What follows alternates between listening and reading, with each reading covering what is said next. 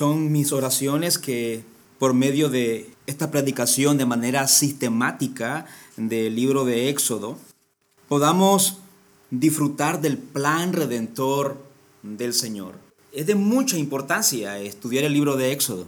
Por medio del libro de Éxodo vamos a conocer muchos principios para que podamos comprender de una mejor manera el plan redentor del Señor. Y para esto, amados hermanos, les invito que abran su Biblia en el libro de Éxodo capítulo 2, versículo 1, y vamos a leer hasta el versículo número 10. Dice así, un hombre de la casa de Leví fue y tomó por mujer a una hija de Leví, y la mujer concibió y dio a luz un hijo. Viendo que era hermoso, lo escondió por tres meses, pero no pudiendo ocultarlo por más tiempo, tomó una cestilla de juncos y la cubrió con asfalto y brea. Entonces puso al niño en ella y la colocó entre los juncos a la orilla del Nilo. La hermana del niño se puso a lo lejos para ver qué le sucedería. Cuando la hija del faraón bajó a bañarse al Nilo, mientras sus doncellas se paseaban por la ribera del río, vio la cestilla entre los juncos y mandó a una criada suya para que la trajera. Al abrirla, vio al niño y oyó que el niño lloraba. Le tuvo compasión y dijo, ¿este es uno de los niños de los hebreos?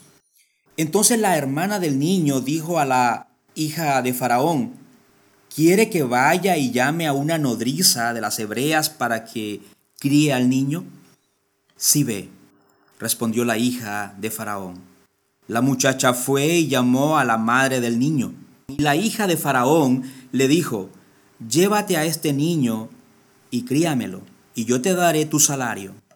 La mujer tomó al niño y lo crió. Cuando el niño creció, ella lo llevó a la hija de Faraón y vino a ser hijo suyo, y le puso por nombre Moisés, diciendo, pues lo he sacado de las aguas. Amada iglesia, vamos a continuar hoy con nuestra exposición del libro de Éxodo. El pasaje que estaremos considerando el día de hoy es este, el capítulo número 2, pero estaré exponiendo este capítulo en dos sermones. Hoy estaré predicando el versículo 1 hasta el versículo número 10 y si es la voluntad del Señor en la próxima semana estaré abordando los versículos del 11 hasta el versículo 25. Pero si ustedes pueden apreciar, este capítulo nos revela la manera sabia en la que Dios cumple con sus propósitos. De igual manera nos muestra cuán compasivo es Dios para con sus hijos para con su pueblo. Pero antes de continuar con la introducción, quisiera compartir algunos aspectos, un par de aspectos que considero que será de mucha importancia tomar en cuenta a la hora de seguir estudiando el libro de Éxodo. En primer lugar, este libro puede ser dividido en tres partes. Del capítulo 1 al capítulo 18 podemos observar cómo Dios salva al pueblo de Israel de la esclavitud de Egipto la segunda parte del libro de Éxodo, del capítulo 19 hasta el capítulo 24, vemos cómo Dios dio a su pueblo Israel una ley escrita, los diez mandamientos. Y la tercera parte y final va del capítulo 25 hasta el capítulo número 24, donde observamos cómo Dios ordena a su pueblo a construir un tabernáculo un tabernáculo especial y esto está relacionado con el tema de la adoración. Un segundo aspecto que quisiera mencionar es el propósito o el tema principal del libro de Éxodo. Para algunos estudiosos de la Biblia, es decir, comentaristas bíblicos, el tema principal del libro de Éxodo es la salida del pueblo hebreo de la esclavitud de Egipto a través del desierto y finalmente llevarlo a la tierra prometida de Canaán. Esto es muy importante mencionarlo, porque el libro de Éxodo claramente ilustra o tipifica la humanidad en sí. Por ejemplo, el pueblo hebreo estuvo aproximadamente unos 400 años esclavizado bajo el imperio Egipto, bajo una cruel servidumbre. Y su esclavitud, de mucha manera, hermanos, ilustra nuestra esclavitud al pecado. Pero ahora hemos sido, dice la palabra del Señor, libertado por la obra de nuestro Señor Jesucristo y hechos siervos de Dios, que tenemos por su fruto la santificación y como resultado la vida eterna, nos dice el apóstol Pablo en el libro de Romanos capítulo 6 versículo 22. Al pueblo de Israel se le promete una tierra prometida. Y en realidad esto es un anticipo de la última y también real tierra prometida que está reservada en los cielos para sus hijos, aquellos que han sido lavados con la sangre del cordero. En la prédica anterior estuvimos abordando el capítulo número uno e iniciamos eh, relatando la manera sobrenatural en la que Dios multiplica a su pueblo y mostrándonos de esta manera que sus promesas siempre son fieles, siempre se van a cumplir. Dios ha preservado a su pueblo hasta el punto que el nuevo faraón, sintiéndose amenazado por, por los hebreos, inicia una persecución contra ellos. El propósito del faraón era oprimirlos para que no siguieran multiplicándose. Dios amados hermanos, sigue dirigiendo el curso de los acontecimientos en su providencia y ahora Él levantará un libertador temporal para su pueblo, pero lo hace en medio de la más cruel persecución. Y contra todos los pronósticos, el plan de Dios sigue su curso. Nadie lo detiene. En el capítulo 2 la redención prometida de Dios ahora toma forma. Dios le hará conocer a su pueblo que puede seguir confiando en el pacto que ha hecho con su pueblo. Amados hermanos, nuestro Señor, Él tiene el control de la historia. Él nos guía, Él dirige nuestras vidas y Él sigue obrando en favor de sus hijos, en favor de su pueblo, hasta la consumación de su plan. En el primer versículo de este capítulo número 2 nos dice de esta manera, un hombre de la casa de Leví fue y tomó por mujer a una hija de Leví. Cuando las cosas de verdad se habían puesto muy complicadas con respecto a la condición de Israel, Dios estaba preparando un libertador. En los primeros versículos del capítulo 2 se encuentra la manera en que la vida de Moisés fue protegida por su mamá en este caso. Vamos a, vamos a leer varios de estos versículos de manera bastante detenida. Es importante también recordar que Moisés aquí está narrando su propia historia. Él es el autor de los primeros cinco libros de la Biblia. Y él narra una historia que implica los actos de su familia por el temor a Dios. En el primer versículo, los nombres de los padres de Moisés no se mencionan aquí. Pero en Éxodo capítulo 6, en el versículo número 20, vemos que su padre se llamaba Amram y su madre fue Jocabeb. Este matrimonio levita tenía también dos hijos, María y Aarón. Eran hermanos mayores de Moisés. Entonces ahora podemos observar que Moisés era levita la tribu que sería seleccionada más adelante para ejercer las funciones sacerdotales. Luego en el versículo 2 se nos narra que Jocabeb, la madre de Moisés, dio a luz un hijo y viendo que era hermoso, lo escondió por tres meses. Amada iglesia, recordemos que el faraón había instaurado una tercera forma de opresión él había mandado a las parteras del pueblo judío a que mataran a todos los niños varones que nacieran de mujeres hebreas. Pero ¿qué pasó? Las parteras se rehusaron a acatar este decreto de asesinato.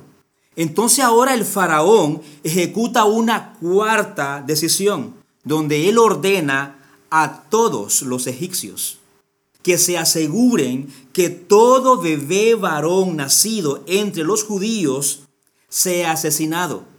Se tiene que tirar al Nilo. Esta es la primera masacre que la Biblia registra de inocentes. De hecho, podríamos llamar el primer holocausto, el primer ejemplo de destrucción sistemática de un pueblo. Pero un bebé escapa. Moisés narra el comienzo de su historia. Lo hace con tanta simplicidad, lo hace con modestia, que si ustedes observan una vez más el versículo 1, él no menciona los nombres de sus padres. Sin embargo, sus padres sí se mencionan en el libro de Hebreo, capítulo 11, versículo 23. Sin embargo, sus padres se encuentran entre los grandes héroes de la fe. ¿Me acompañan? Y leemos junto Hebreos capítulo 11, versículo 23. Por la fe, Moisés, cuando nació, fue escondido por sus padres durante tres meses, porque vieron que era un niño hermoso y no temieron al edicto del rey.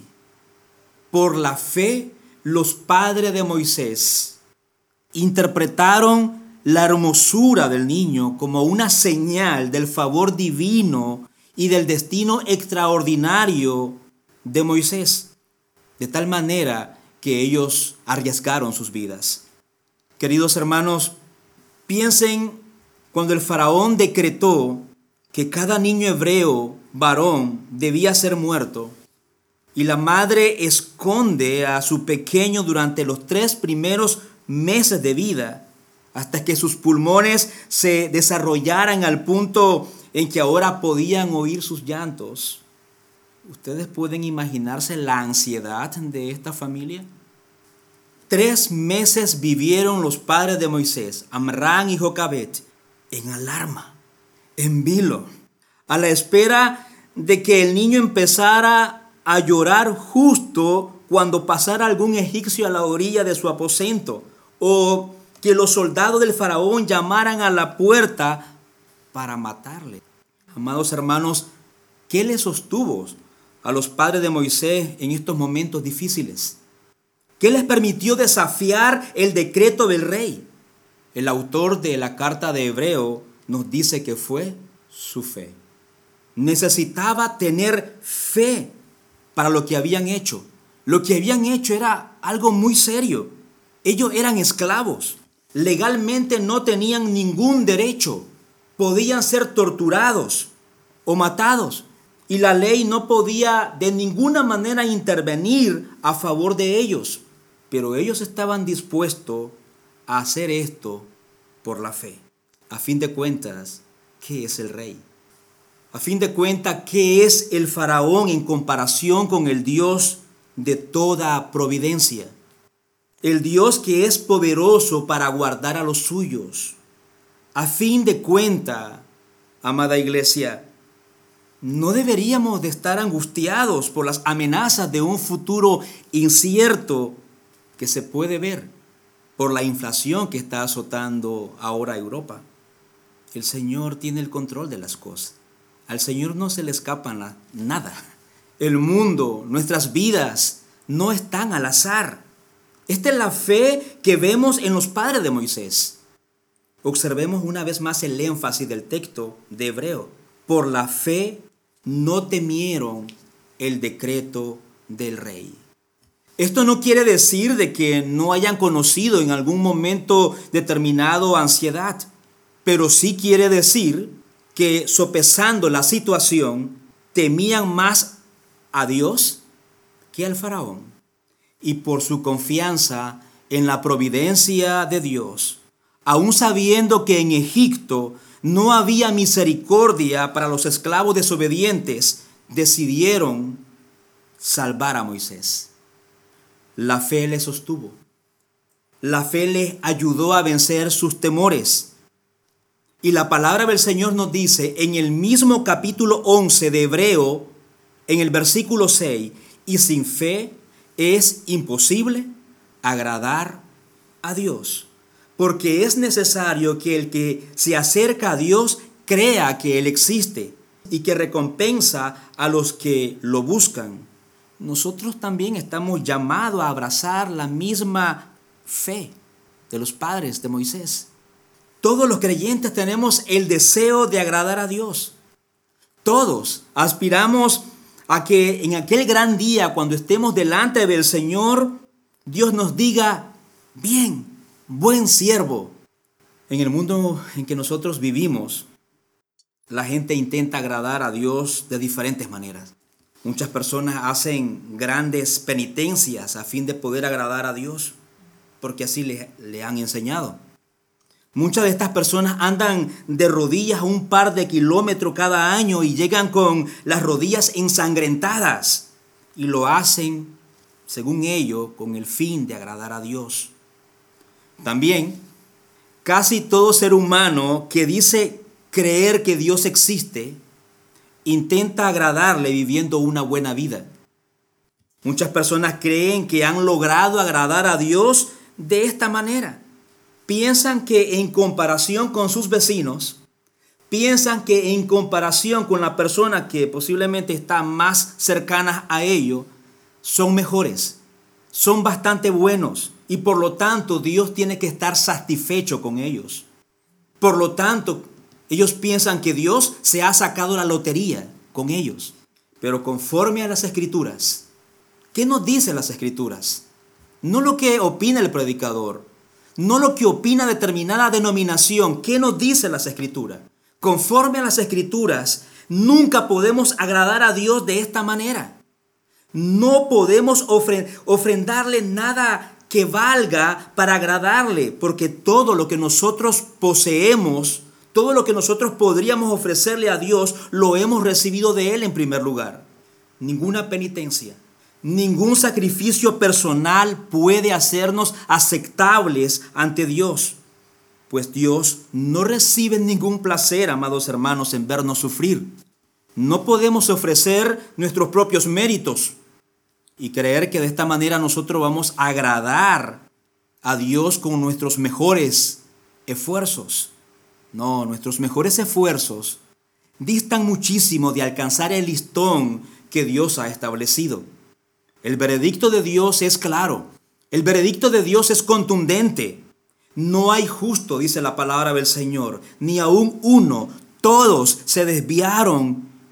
A una se hicieron inútiles. No hay quien haga lo bueno. No hay ni siquiera uno.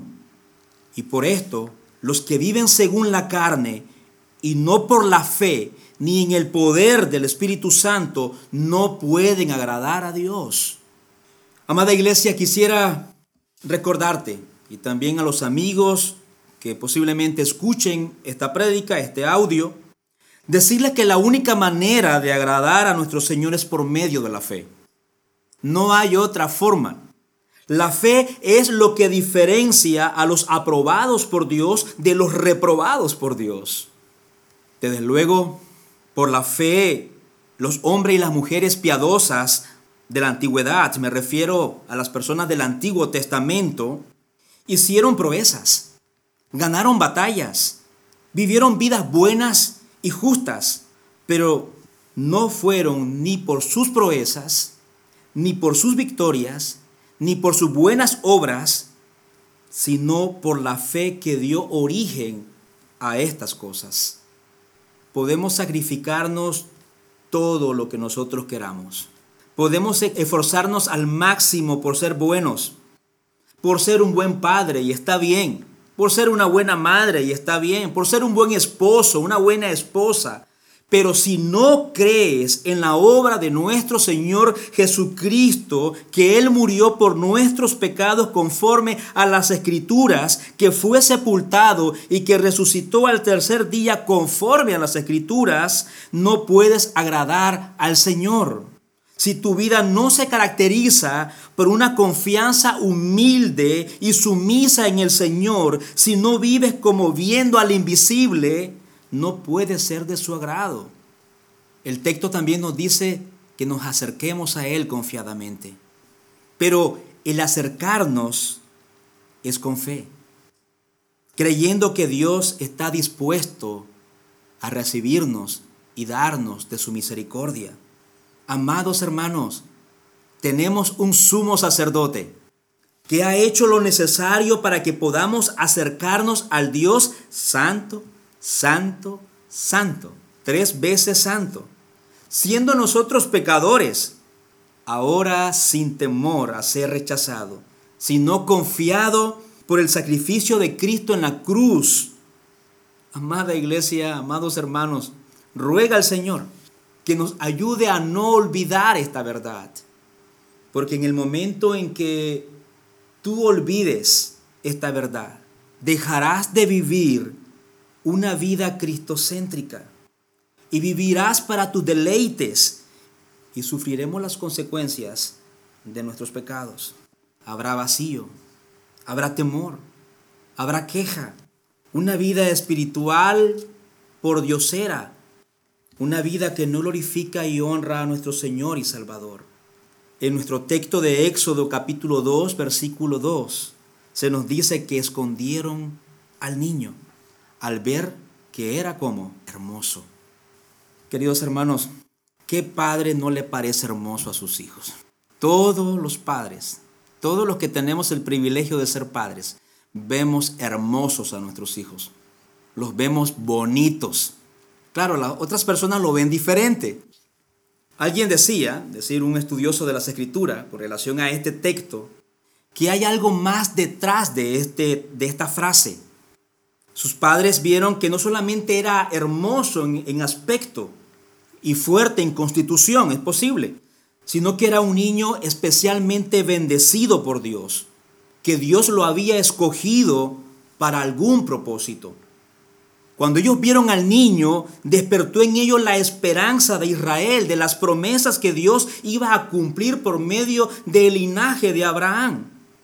Nuestro pasaje nos sigue diciendo en el versículo 3 que esta mujer no pudo no pudo más seguir ocultando al niño e hizo una canasta de junco, la cubrió cuidadosamente con alquitrán, es decir, con asfalto y brea, y puso a su bebé en la canasta y la puso a la deriva del caudaloso río Nilo y la dejó ir.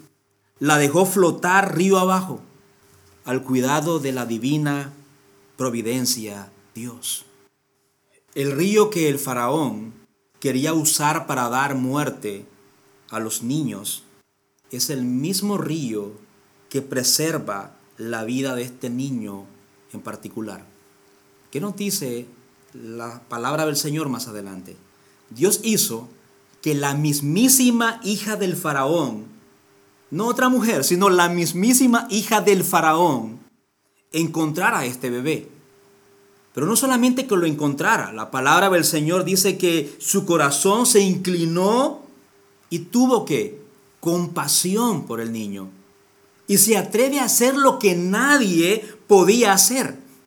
Lo adopta como su hijo ella no pudo soportar llevar a cabo las instrucciones de su propio padre. Ella no pudo ahogar al bebé hebreo. En cambio lo tomó como suyo. El faraón trató cruelmente de destruir al pueblo de Israel, pero su propia hija tuvo compasión, tuvo lástima de este niño. Y no solo eso, sino que sin saberlo, la hija del faraón preservó al libertador de Israel. En ese momento interviene la hermana del niño, ofreciendo a su propia madre como nodriza. Versículo 7 y versículo 9. Ese bebé que estuvo en grave peligro ahora recibe la protección real de la hija del faraón y su propia madre lo cría en sus propios en sus primeros años y además de eso le pagan. Y al final la princesa lo adopta formalmente, como lo demuestra la palabra del Señor, y le da un nombre egipcio, Moisés, para luego convertirse en un miembro de la corte real egipcia. ¿Me acompaña en el versículo 10 del capítulo 2? Cuando el niño creció, ella lo llevó a la hija del faraón y vino a ser hijo suyo. Y le puso por nombre a Moisés, diciendo, pues lo he sacado de las aguas. Amada Iglesia Latina, detrás de todo esto, ¿qué podemos ver? Podemos ver la mano providencial de Dios. Primero, la llegada de la hija del faraón, los llantos lastimeros del bebé, la provisión de una nodriza, su mamá. Y todo conduce a algo asombroso.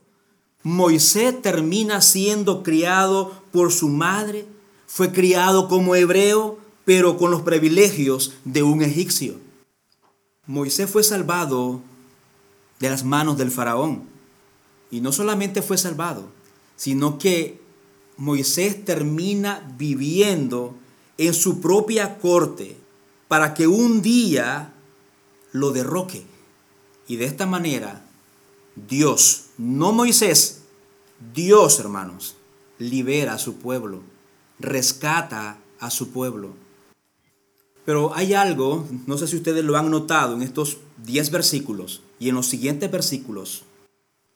En todo esto no se menciona el nombre de Dios.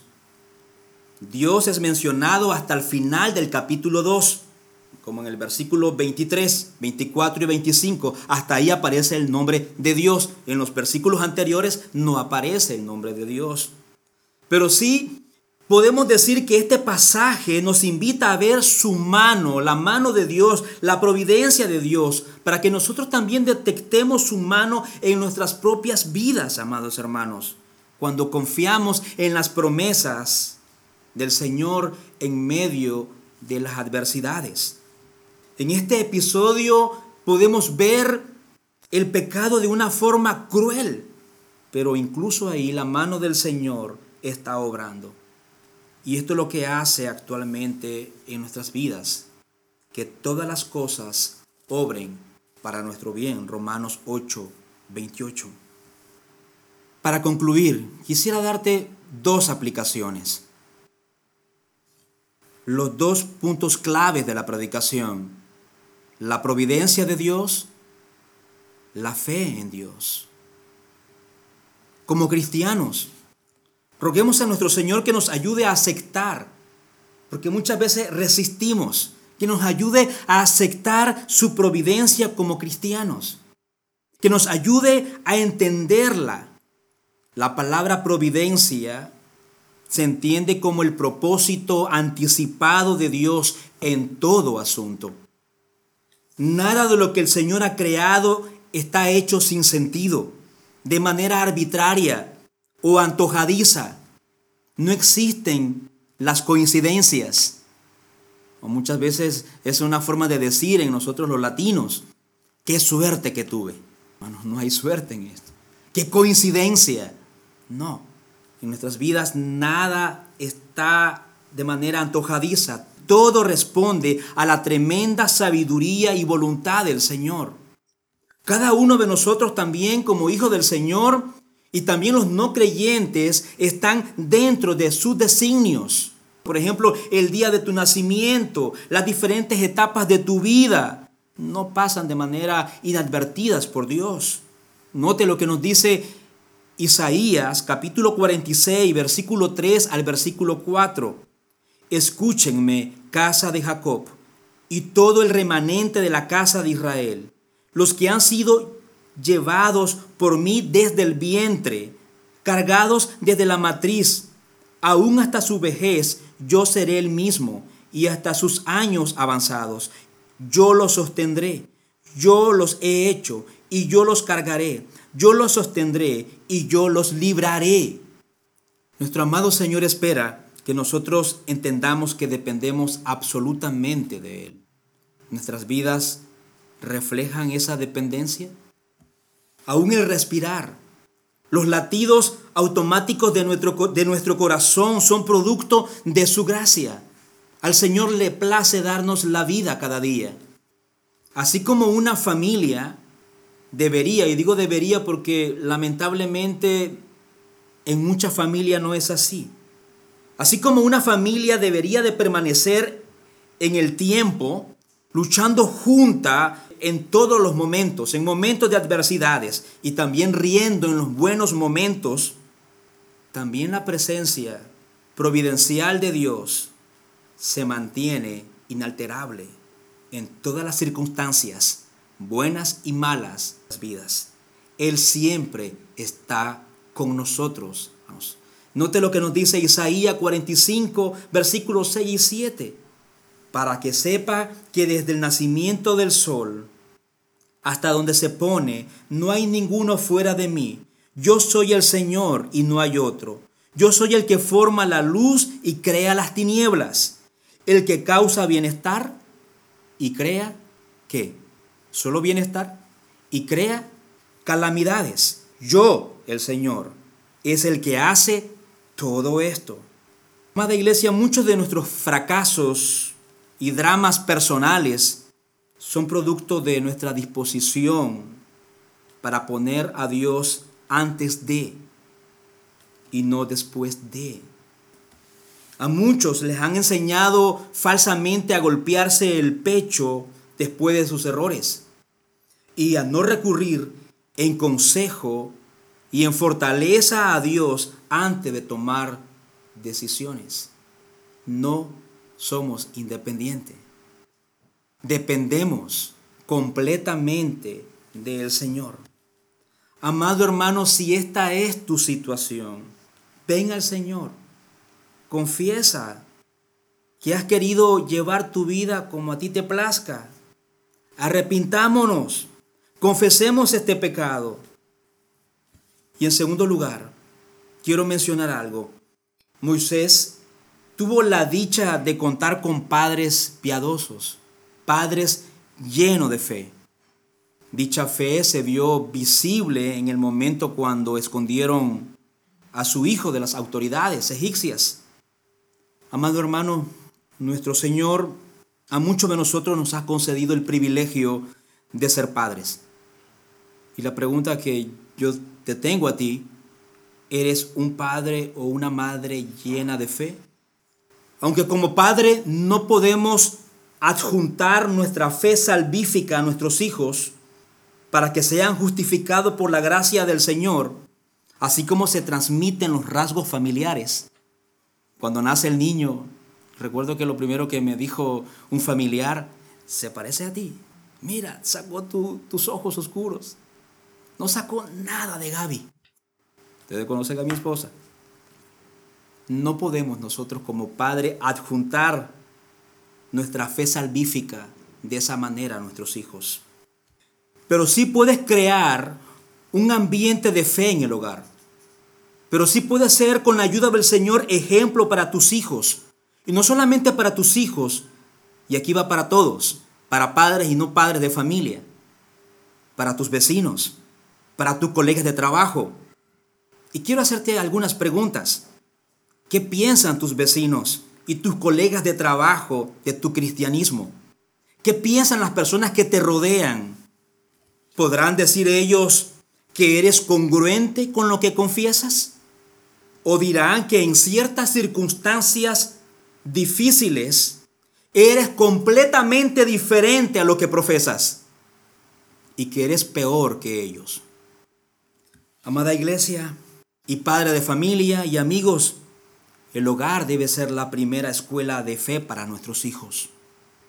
Llegará ese día también, cuando tendremos que soltar a nuestros hijos y solo tendremos que confiar también en la providencia de Dios, que lo que hemos enseñado, lo que hemos predicado a nuestro Señor Jesucristo y su Evangelio, ya sea a nuestros hijos, ya sea a nuestros vecinos, ya sea a los colegas de trabajo, ya sea a nuestros familiares, lo utilice, el Señor lo utilice para obrar en misericordia y les conceda salvación.